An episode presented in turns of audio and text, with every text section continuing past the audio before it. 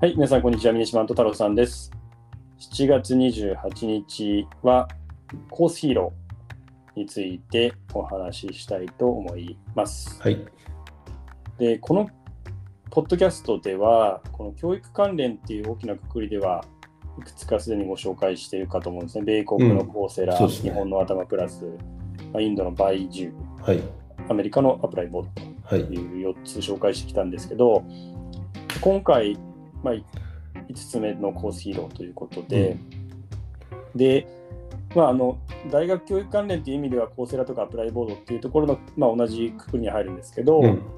まあ、対象ユーザーとか属,、まあ、属性ととかっていうのは、まあ、全また違うと思うんそうですけど、はい。はい、その辺も含めて、こう誰のためのどんなサービスなのかなっていうところを、まずはい。教えてもらえますか？そうですね。まあ、会社自体2016あ2006年に創業して、まあ、結構ちょっと古めな会社かなと思そうですね、うんですけど、で紹介した中では。はい。で、基本的には、えっと、オンライン学習のプラットフォームで、えっと、なんていうんですかね、えっと、わかんない問題とかを、はいえっと、まあ、お互いに、えっと、教え合ったりとか、あと、チューターに聞けたりみたいな形で、うんうまいことその学習の、えっと、フォローでしてもらえるような仕組みを提供しているような、えっと、プラットフォームと考えると、まあ、一番わかりやすいかなと思います。で基本的には大学生向けの、えっとそうですね、サービスを提供している会社ですね。これってなんかあの peer to peer みたいな感じで、はい。ある大学の生徒が、はい。その自分のなんですかね、取ったノートみたいのをなんか公開して、他の人がそれを見て、なるほどねっていうことで、はい。授業行かなくていいよねみたいな感じになる もね。のなんですか？えっ、と、なんだろう、今現時点で言うと結構いろんなサービスを提供してるんで、えっ、と、うん。それだけじゃないっていうところはあるんですけど、えっ、と、もともとのベースで言うと、もう本当に、あのメモであったりとか、えっ、と、まあテキストとかっていうのを、えっ、と、なんですかね、まあ、授業に出なかった人とか自分がわかんないとか、えっ、と、誰かすごい書き込みが上手い人のやつ、答えを知りたいとかっていうので、えっと、ピアトゥピアで、えっと、んなんですかね、えっと、やり取りができるっていうプラットフォームっていう認識で間違いないと思いまなるほど。で一種の SNS 的なす。はいところからスタートして、今そこをある意味一種のプラットフォームとしてはい新しいサービスがそこで展開されてるっていうそうですね。基本的には多分、その、彼らが、えっと、提供したいものっていうのは、えっと、うん。学習してる上で、まあ、多分いろいろ困ることってあるじゃないですか。例えば数学の問題解いてて分かんないとか、うん。じ今日の授業の内容が分かんないとか、うん。多分いろいろあると思うんですけど、そういったものを、えー、と例えばネット上で誰かに教えてもらったりとか、誰かもうすすでに解いてる問題の解き方を見せてもらったりとか、うん。あとはもう実際に分かんないから、チューターみたいな人に教えてもらったりみたいな形で、何らかしらの形で、その、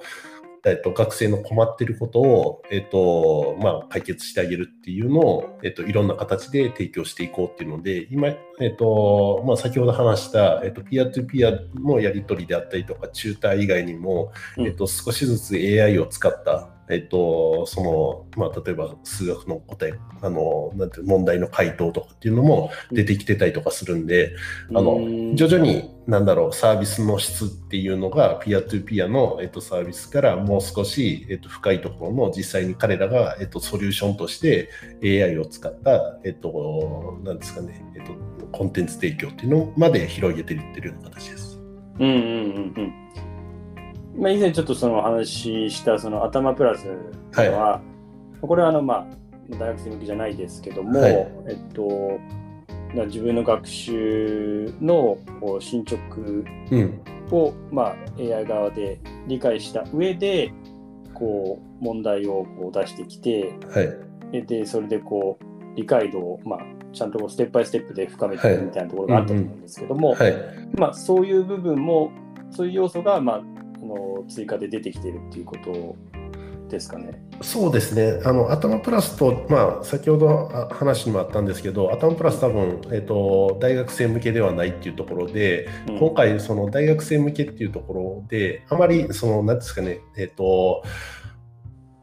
大学によってその教えてる内容って結構変わってくるじゃないですか。ああ、そうか。なんで、あの、うんどこどこまで戻ってみたいな感じで、えっと、AI があの根本的な問題を、えっと導えっと、見つけ出して、そこまで戻って学習し直しとかっていうよりかは、今回の場合はどちらかっていうと、えっと、一つの問題、わかんない問題に対してピンポイントで答え方を教えてくれる。もしくは、えっと、AI を使って回答方法を、えっと、おしなんていうんですかね、えっと、確認することができるみたいな、そういうようなあの単発的な、なんていうんですかね、サービスっていうイメージが強いですね。そういうことですね。はい。で、なんかあの、自分がこう仮にユーザーだったらっていうところでちょっと想像してみたときに、はい。まあどうしてもこう、なんだろう、まあ、チーティングとまでは言わないまでも、はい。あの楽をしよううん。と思う生徒向けのサービスなのか、うん。それとも、なんか本当に分かんないから、そこをなんとか解決したいけど、なんだろう、こう周りにこう教えてくれる人が、うん。あの友達がいないとか、はい。っていうところを解決するっていうところっていうと、まあ、もう基本的には後者になるというか、そうですね。あの、本当に、あの、うん、コースヒーローとして提供したいものっていう意味で言うと後者なんですけど、ただ、えっ、と、なん使い方としては、えっ、と、うん。両方の可能性があるかなと思ってて、ね。まあ、残念なことに、まあ、あの、なんですかね、答えを見ようとしてる学生もいてるし、逆に、えっと、後輩に答えを教えてあげようっていうので、えっと、うん。なんですかね、えっと、問題と回答方法を、えっと、まあ、先輩が挙げてるっていうケースもありますね。そういうことですよね。はい確かに確かに。で、まあ僕もなんか自分が通ってたアメリカの大学があのあったんで、はい。そのページを少し見てみて、はい。で、まあ全部見られないんですね、会員登録が必要なんで。で、はい現在その大学に通ってるか講師じゃないと登録できないんで、はい。まああの本当に一部分しか見れなかったんですけど、うんこの教材のシートにこう手書きではい。なんか書き込んでるものもあれば、普通のこの単純に教材だけはい。がこうアップロードされているような感じで、あのなってるっていうものがあったんですけどこれ、えー、コーズヒーロー側としては多分そのユーザーが会員登録してなんか一つ一つのそのコンテンツに対してなんかお金を取るっていう感じなんですかね。いや、えっとね、これ、会員登録したユーザーは基本的に全てのコンテンツにアクセスできるようになってるんですけど、なるほど。えっと、基本的には、えっとまあ、有料会員っていうのは、えっと、全部見れますっていう状態ですね。で、うんえっとまあ、コンテンツを増やすっていう意味で、えっと、コンテンツを上げると、えっと、見れるものも多くなるみたいな、無料ユーザーにも、えっと、提供してっていうあの見方をしてもらうと、なんか分かりやすいかなと思います。うん、あなるほど。えっと、有料で、まあ、あのユーザーは、えっと、全部見入れて、はいで無料でうん、無料のユーザーに関しては、えっと、無料で見たいんだったらコンテンツを自分でアップすることによあって見れる対価はがそうですね。自分で上げるっていう。はい。ああ、なるほど、そういうことなんですね。はいあそれは面白いですね。うん。そういうことか。なるほど、なるほど。で、なんか、あの以前ですね、えっと、コーセラの時だったかなと思うんですけど、その、まあ、この大学教育っていうところの中で、うんその研究と、うん。まあ、教育うん。でこう分かれていてで教育の中でも、まあ、人がちゃんとコーチングするっていうところは、まあ、あの大学のはい。機能として非常に重要なんだけども、うんまあ、いわゆるこうコモディティ化されされてるはいはい。テンプレートで化さできる部分っていうものは、まあ、結構その効率化していくよねうんっ。ていう文脈の中で、まあ、話があったかなっていうふうに思うんですけど、まあその文脈の中でも言うとまあやっぱりなんですかねどっちかっていうとやっぱその大学教育としてのコーチングの部分をある意味こう補助していくはい。っていうところでこの、えっと、ヒーローがあるみたいなそういう感じそうですね。なあの。彼らの中で、えっと、完全に大学教育を、えっと、オンラインで、えっと、賄おうとまでは、ちょっと今現時点では思ってないのかなと思うんですけど、ただう、んすごい、あの、長いロードマップで言うと、もしかしたらあるかもしれないです。っていう中で、えっと、現時点で、えっと、見えてるそのミッションっていうのは、えっと、なんですかね、えっと、大学を卒業っていうところをきちんと、えっと、生徒にさせてあげるための支援っていうのを、えっと、しっかりと、えっと、提供しようとしてて、で、それに、えっと、合わせて、まあ、コンテンツを増やしていってる状態なんですけど、ただ、えっと、将来的にはもしかしたら、そういった、えっと、コンテンツが充実してくることによって、えっと、まあ、大学に行かずに、行かずに、えっと、まあ、この中で、えっと、教育っていうのが完結するっていうのもあり得るかなと思います。そういうことですね。はい、っていうことで言うと、まあまあ、まあ、やっぱ今はやっぱ本当に、まあ、当然生徒側に立った、はい。まあ、サービスを提供していて、うんはい、まあ、もしかしたらそのそれがこう発展していく中で大学のその経営効率みたいなところをこうサポートするようなビジネスにもしかしたらなるのかもしれない。はい、そうですね。あとは、えっと、もう一つあるのが、えっと、彼らは、えっと、このサービスを通じて、えっと、なんですかね、どういう問題が、えっと、うん、まあ、政党の人が、えっと、うん、つまずいてるかとか、答えを必要かっていうのが、あの、なんですかね、データを取ることができるんですね、今現時点で。で、それを見ることによって、えっと、多くの学生が困ってるポイントっていうのが見えてくるんで、まあ、そこをうまいこと、えっと、なんですかね、もうちょっときちんとしたサービス化してあげることによって、まあ、多分存在価値っていうのを高めることができるのかなと。なんで、もうちょっと効率的に物事を習って、えっと、効率的に、その、なんですかね、脱落することなく、えっと、きちんとステップバイステップで、えっと、そのコースを、えっと、終了するっていう、そこのサポート的なところが、えっと、彼らの最大の、多分、えっと、なんですかね、今活かせる、あの、ポイントなのかなと思っています。ああ、そういうことですね。はい、いや、それはでも、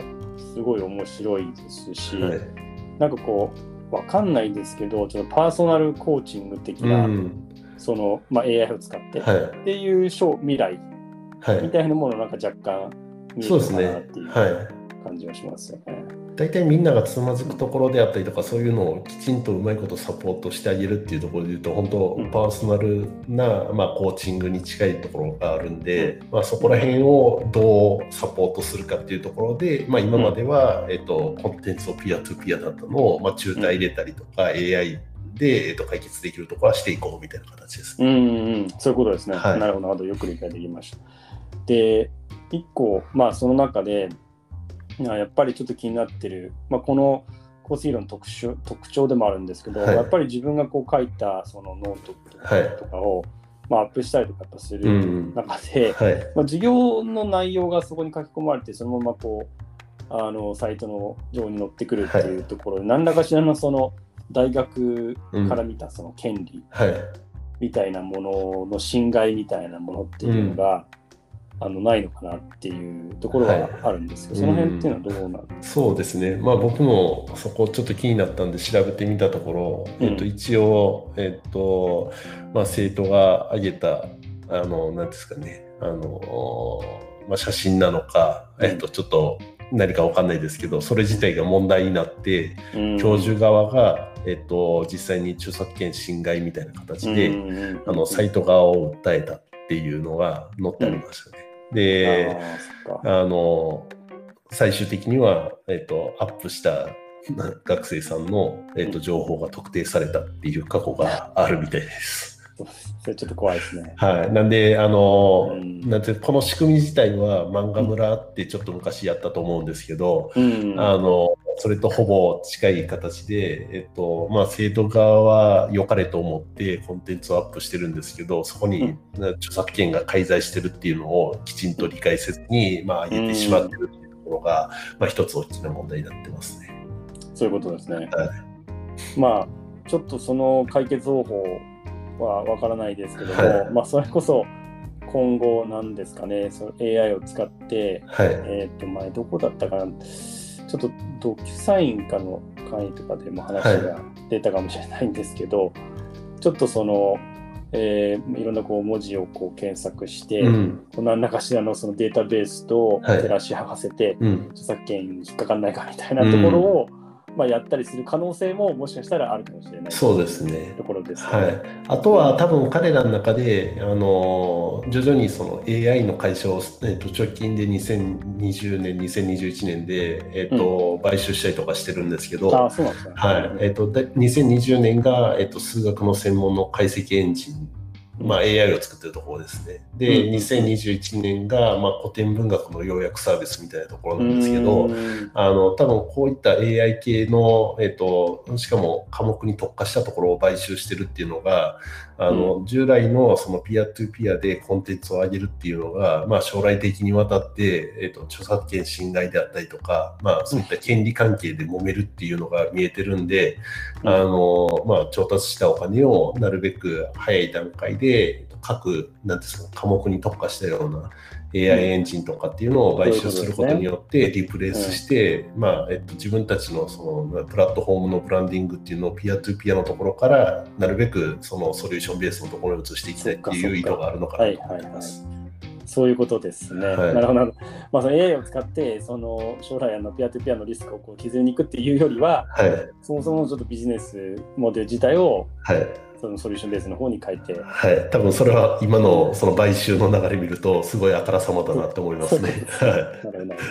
わかりました。じゃあまた、まさにそういうところ、今後の、まあ、あの展開ですね、はい、いうのもあの含めて、ちょっとあの注目していきたいなというふうに思います。はい。はいえー、7月28日は、えー、コースヒーローについてお話ししました。えー、明日7月29日はですね、アクセレレイトについてお話ししたいと思いますので、引き続き聞いていただきますと幸いです。それではまた明日。